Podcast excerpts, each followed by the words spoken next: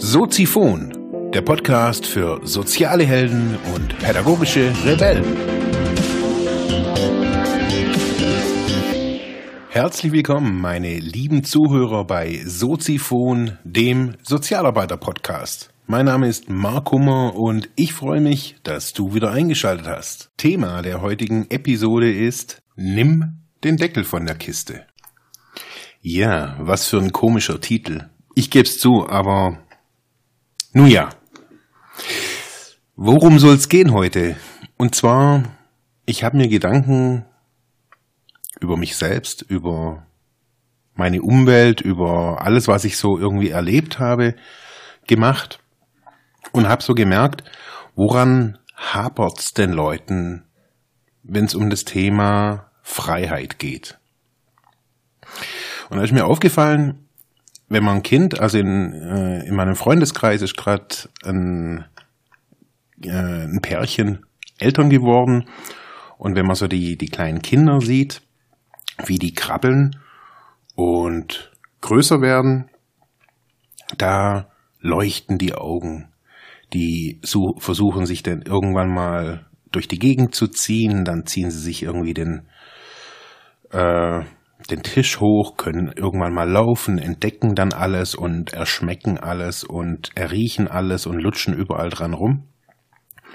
Sie entdecken die Wohnung, wenn man mit dem Kindergarten äh, mit dem Kinderwagen rausgeht, entdecken sie natürlich noch mehr. Es gibt auch noch einen Sandkasten, es gibt einen Garten, sowas wie ein Grill. Irgendwann werden sie älter und kommen in den Kindergarten und entdecken, wow, da gibt's ja irgendwie noch mehr. Ja, und im Laufe der Zeit hat sich so die Welt immer mehr ausgedehnt. Sie sind, ja, irgendwann größer geworden, haben Fahrradfahren gelernt und haben gemerkt, boah, ich bin ja irgendwie gar nicht mehr nur, also ich bin ja, ich kann ja selber irgendwie da überall hinfahren oder hinlaufen. Und irgendwann haben sie Autofahren gelernt. Die Kinder sind größer geworden konnten noch weiter fliegen, äh, noch weiter fahren und noch weiter äh, vorwärts kommen. Die Welt hat sich noch mehr ausgedehnt. Irgendwann, auf jeden Fall mal unsere Generation, hat dann die ersten Flugtickets gekauft. Man konnte nicht nur nach Malle, sondern man konnte wirklich um die Welt reisen. Kann es natürlich immer noch. Und irgendwann war die Welt irgendwie riesig. Man kann irgendwie überall hin. Man kann alles tun. Und auf einmal kommt Zweifel auf. Kommt irgendwas in einem hoch, wo man sagt, ah, ja, ich weiß auch nicht, also nach LA oder nach New York oder so, ich weiß nicht, da würde ich mich glaube ich nicht zurechtfinden, weil ich komme ja hier aus Unteranke Reute und ja, da gibt's irgendwie 400 Einwohner, die kenne ich alle, aber LA, boah, das ist mir zu groß, da würde ich mich nicht zurechtfinden. Nee, nee, nee, nee. Und schon ist die Welt wieder so ein bisschen geschrumpft. Dann denkt man sich, wow, ich würde irgendwie so eine Reise so wie die anderen so so ein ganzes Jahr mal oder sowas nur mit Segeln und irgendwie gar nicht so pauschal. Ich weiß auch nicht, so, das würde ich irgendwie nicht machen. Da hätte ich irgendwie Angst, irgendwie, ja, irgendwie keine Kohle mehr zu haben oder so. Und wieder wird die Welt ein bisschen kleiner. Dann hört man, boah, in dem Land ist Krieg, war Krieg, soll Krieg kommen, Hungersnöte, Epidemien. Ja, in die Länder, oh, da gehe ich irgendwie lieber nicht hin. Also wenn es da irgendwie so abgeht, nee, also, hm, nee, also Armut, nee, das habe ich irgendwie gar keinen so einen großen Bock und so. Ah, das ist irgendwie nichts für mich, weil ich mag ja schon irgendwie gern mein Schnitzel und so und das ist schon okay. Und wieder wird die Welt wieder ein bisschen kleiner. Und wenn man so weitermacht, so über die Jahre hinweg, über sein Leben hinweg, ist das, was man sich so in den ersten, naja, sagen wir mal, 12 bis 16 Jahren, 18 Jahren so aufgebaut hat oder vielleicht auch bis, bis zum 20. Lebensjahr, zu erleben, dass die Welt immer größer wird. Und man hört im Fernsehen, wow, Marsbesiedelung soll, steht auch schon irgendwie in den Sternen irgendwie, also die Gedanken sind da. Ja, und dann steht man da und reduziert sich und die Welt wird immer kleiner, immer kleiner, immer kleiner, bis man irgendwann mal in so seiner Kiste angelangt ist. So, macht seinen Deckel drüber und richtet sich in seiner Kiste ein. Hm. Ich habe auch echt lange in der Kiste gelebt. Also, ja, ich habe mir die schön eingerichtet, diese Kiste, die war wohlig warm, da kannte ich alles. Die Wände waren immer gleich und da war immer auch die gleiche Temperatur drin und das war so meine Kiste. Die, mit der bin ich irgendwie auch so durchs Leben gegangen. Merke ich. Es ist irgendwie wirklich so. Ja. Und manchmal sollten wir uns fragen, was, was wir da eigentlich mit unserem Leben, also auf der einen Seite streben wir ja die unglaubliche Freiheit und Berufung und äh, ja, denn wir suchen den Seelenverwandten und was weiß ich, was wir alles suchen und was wir alles wollen. Dabei leben wir in der Kiste. Wir leben einfach nur in der Kiste. Ich habe zum ersten Mal so diesen diesen Schritt geschafft, aus dieser Kiste raus oder diesen den Deckel von dieser Kiste zu nehmen. Das war im Jahr 2004, also jetzt zwölf Jahre her. Da hatte ich einen, einen wahnsinnigen äh, Tiefpunkt in meinem Leben erreicht. Das war nach der Therapie. Wir haben zusammen gelebt äh, oder halt gewohnt ähm, hier am Bodensee und ich hatte einen brutalen Alkoholrückfall. Und auf jeden Fall kam mein, mein Capoeira-Meister, ähm, kam damals zu mir und also das, was ich noch so wirklich weiß, war dann auch, okay, hey, geh mal nach Brasilien, weg aus diesem ganzen therapeutischen Gedöns hier. Arbeite da unten mit in dieser, in dieser Schule und so weiter. Nun ja, habe ich ja schon mal hier auch kundgetan, dass ich da war. Und auf jeden Fall bin ich dann da runter nach Brasilien. Ich konnte die Sprache nicht, ich hatte nicht wirklich Geld. Ich hatte so ein bisschen, ja, 400 Euro und noch einen Traveler-Check von meiner Schwester und ja, ein Handy.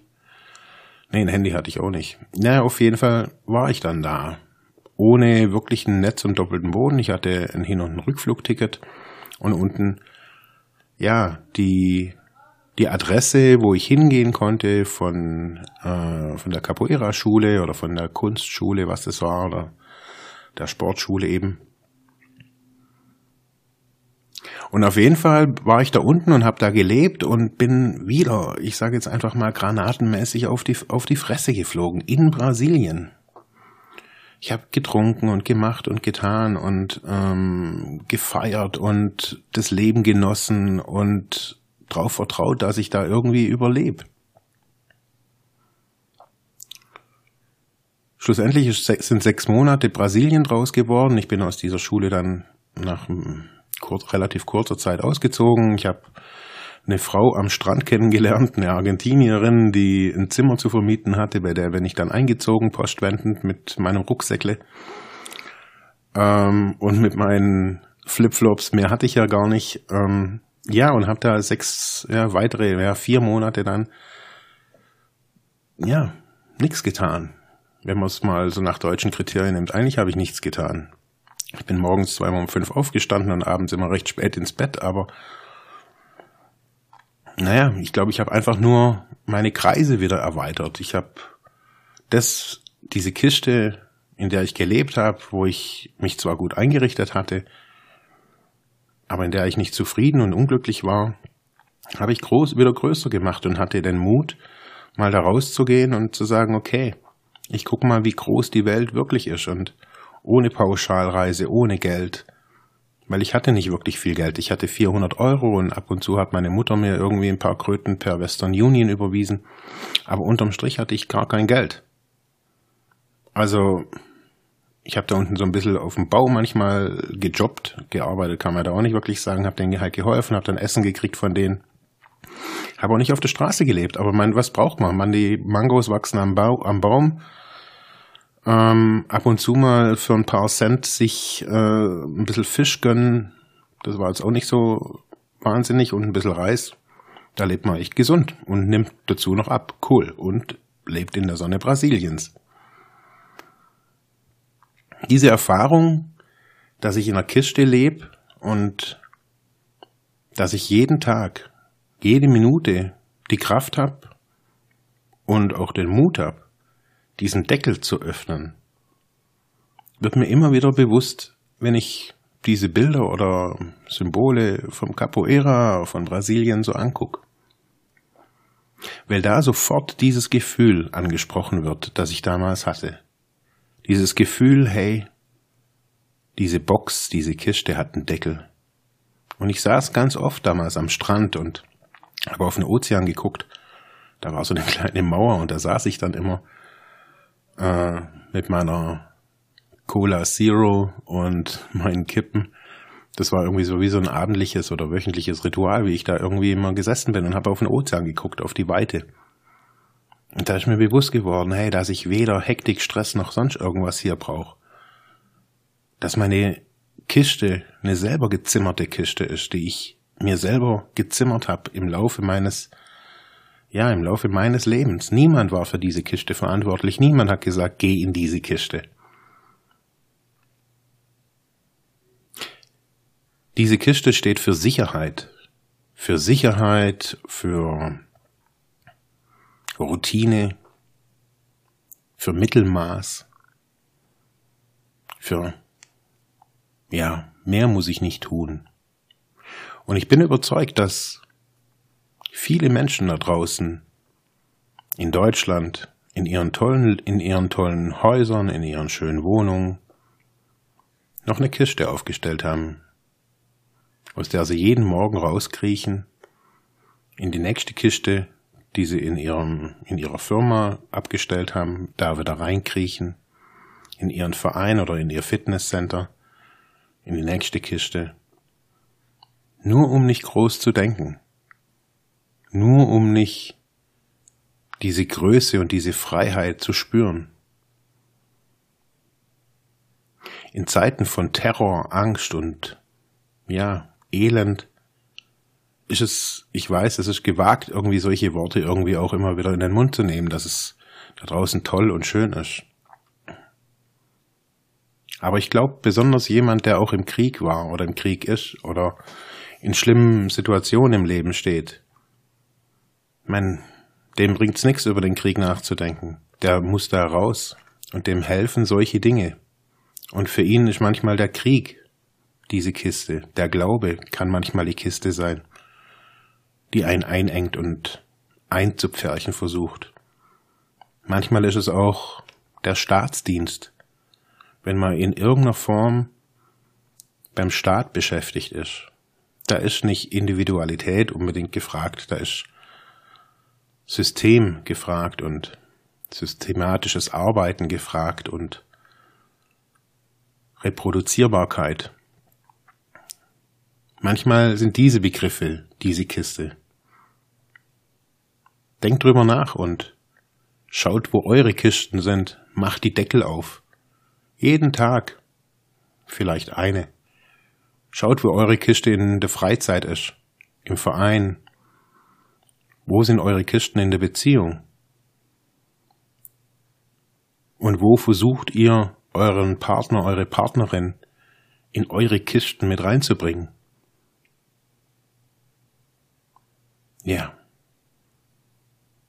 Nehmt die Deckel weg von der Kiste. Ja, das war's für heute mit diesem Thema. Ich hoffe, ich konnte dir weiterhelfen, vielleicht Denkanstöße geben oder sogar ein bisschen inspirieren. Ich würde mich freuen, wenn du Soziphon weiter unterstützt, indem du weiter zuhörst, mich auf iTunes bewertest, Kommentare schreibst oder diese Episode per PayPal oder Flatter finanziell unterstützt. Dankeschön.